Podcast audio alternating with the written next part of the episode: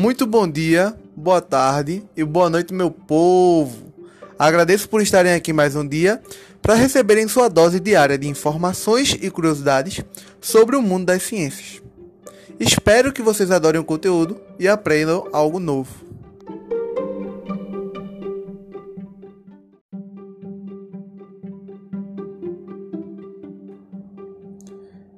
Quem tem o enorme prazer de estar falando com vocês sou eu, Fábio Antônio, o apresentador regular desse podcast. Além disso, sou um recifense arretado, estudante de Geografia da Federal, que no caso é o UFPE, e apaixonado pela ciência e sua divulgação.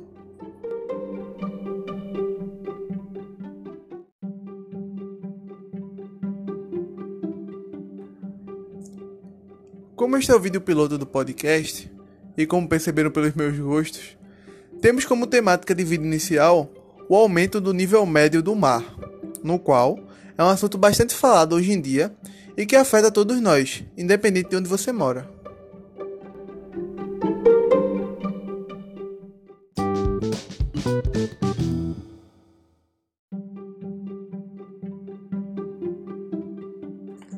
A elevação no nível do mar, causada pelo aquecimento global, pode chegar a 2 metros até o final do século 21, fazendo que milhares de quilômetros de costa possam sofrer inundações, o que vai acabar colocando em risco a segurança de mais de 745 milhões, exatamente 745, 745 milhões de pessoas em todo o planeta.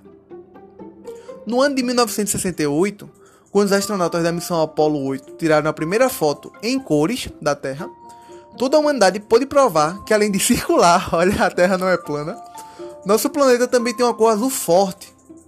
E, meio século depois, sabemos que o oceano cobre 71% em média né, da superfície terrestre, o que dá ao nosso mundo essa tonalidade azul única, tornando não só um planeta único, mas quem sabe em toda a galáxia ou até mesmo no nosso universo.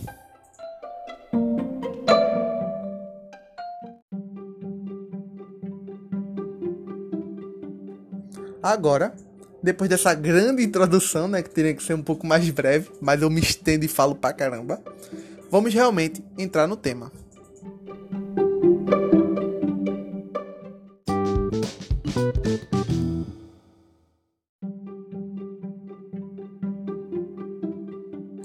E agora a gente vai acabar entrando no, no debate, né, um pouco maior, mas um pouco mais aprofundado e mais explicado para vocês entenderem o que é o nível médio do mar, o que, que causa isso, como é que funciona e vamos lá. É muito importante entender a relevância dos aquíferos subterrâneos, porque eles são compostos por água doce, que é essencial para a vida.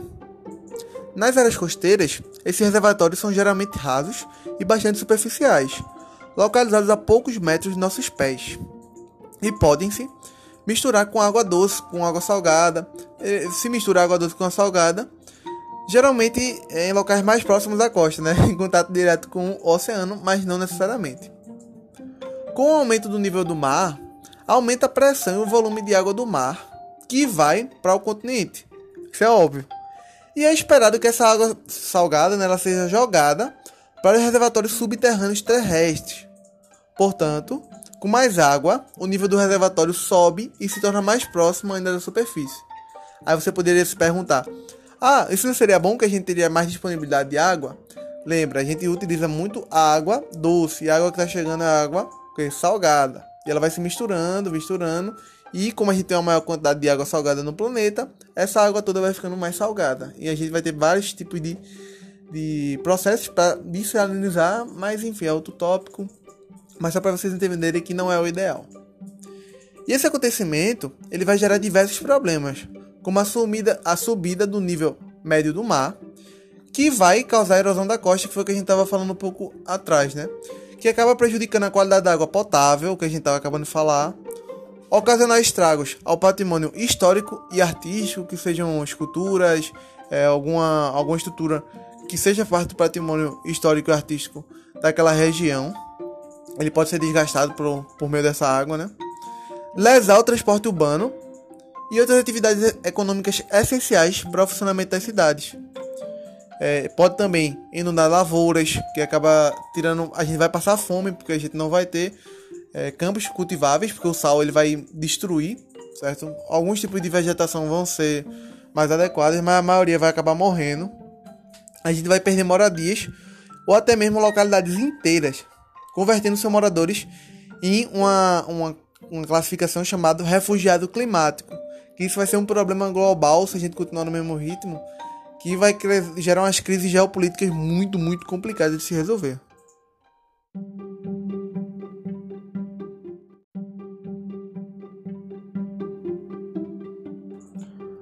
Ademais, os poluentes que estavam soterrados podem eventualmente submergir junto com a água do reservatório. A gente poderia dar um exemplo mesmo do de manchas de óleo que estão presas em alguns locais que podem acabar voltando à superfície justamente com a elevação do nível médio do mar, certo? Além de fragilizar a infraestrutura subterrânea, como canos de esgoto e a disponibilidade de águas ou mesmo linhas de energia pois, como vão encharcar e vão acabar corroendo, vão requerer operações complicadas e muitas vezes muito caras para tanto fazer a manutenção quanto tentar prever o que pode acontecer no futuro. E acaba saindo muito caro para a gente, certo? Podemos citar o exemplo que aconteceu no Havaí. É um estudo de caso bem interessante, em que a água salgada nos aquíferos subterrâneos corroeu os canos que levavam água potável à capital, perdão a pronúncia, mas Honolulu. E foi necessário, por isso, bombear cerca de 330 mil litros de água, exatamente, contaminada do solo, para jogar em outro local e posteriormente ajeitar a situação. Então foi uma complicação, uma dor de cabeça muito grande. E um terceiro problema de se ter reservatórios mais, mais altos, né, mais rasos, digamos assim, é que vai se ter menos solo disponível para absorver essa água gerada pelas chuvas. Então, juntando isso com a associação, é fazer uma associação, né? Com a impermeabilização dos solos, vai aumentar muito a frequência de enchentes. Por exemplo, eu que sou da cidade de Recife, que já é uma cidade baixa, tem muitas áreas de várzea. Isso é, é terrível, sabe, pra gente? Terrível mesmo.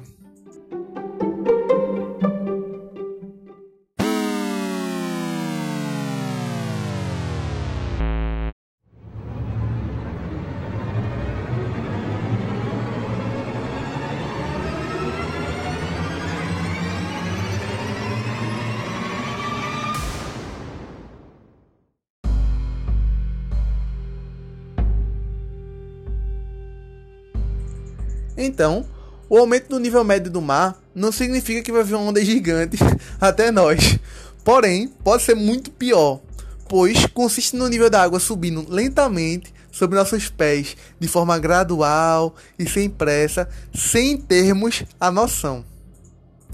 E um fenômeno que é associado ao nível médio do mar, que chamou a atenção dos cientistas, ocorreu lá no sudeste dos Estados Unidos, que foi o aumento das chamadas florestas fantasmas no qual são áreas que até recentemente eram ocupadas por florestas normais, ou floresta comum, e hoje são repletas de árvores mortas cercadas por pântanos, gerando um ambiente, digamos assim, certamente tenebroso.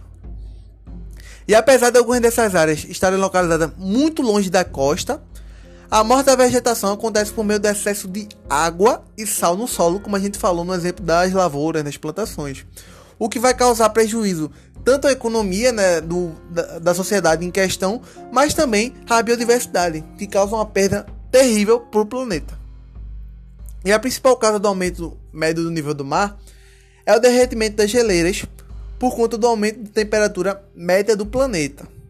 Por exemplo, no Ártico, esse derretimento é mais acelerado, o que não quer dizer, gente, que não esteja acontecendo também no Polo Sul, né, na Península Antártica onde mais de 80% das geleiras também estão derretendo.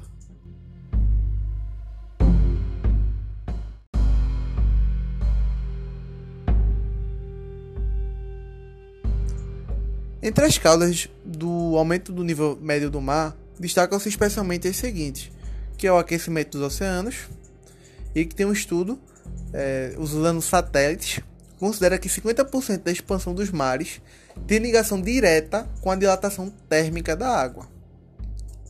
O degelo dos polos também influencia, como a gente viu ali no final, como ele vai contribuir para o aumento médio do nível do, do mar em cerca de 1,2 2 milímetros ao ano.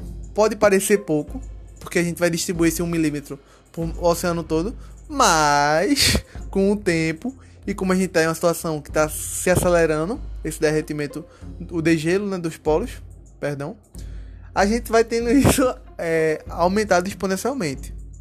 E também o derretimento das geleiras, como a gente já falou, mas explorando de forma mais profunda.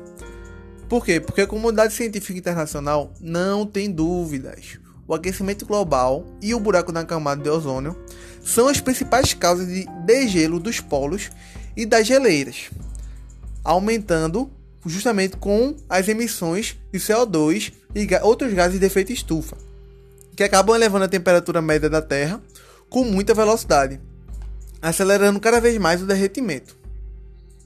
A expansão dos oceanos sobre o continente vai variar conforme a região do mundo e ameaça especialmente os habitantes de ilhas litorâneas e de ilhas.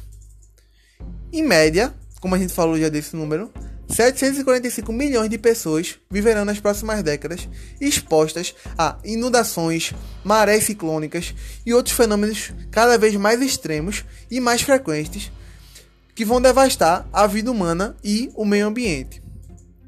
E nem sequer os mais otimistas negam os danos irreversíveis do aumento do nível do mar, como é no caso do desaparecimento de numerosas geleiras e de uma boa parte da superfície do Ártico.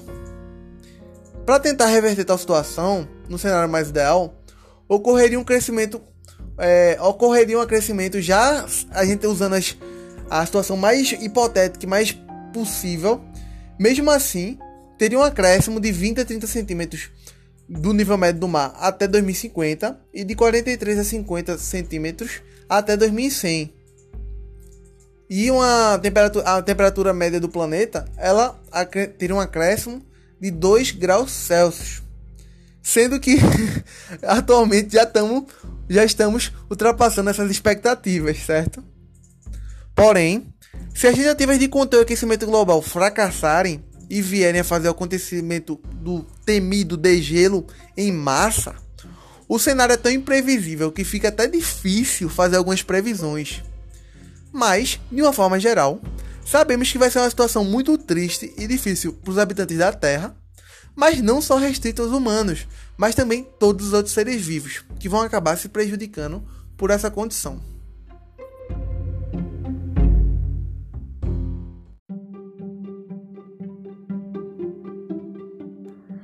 Então, pessoal, acabamos aqui. A gente se aprofundou bastante.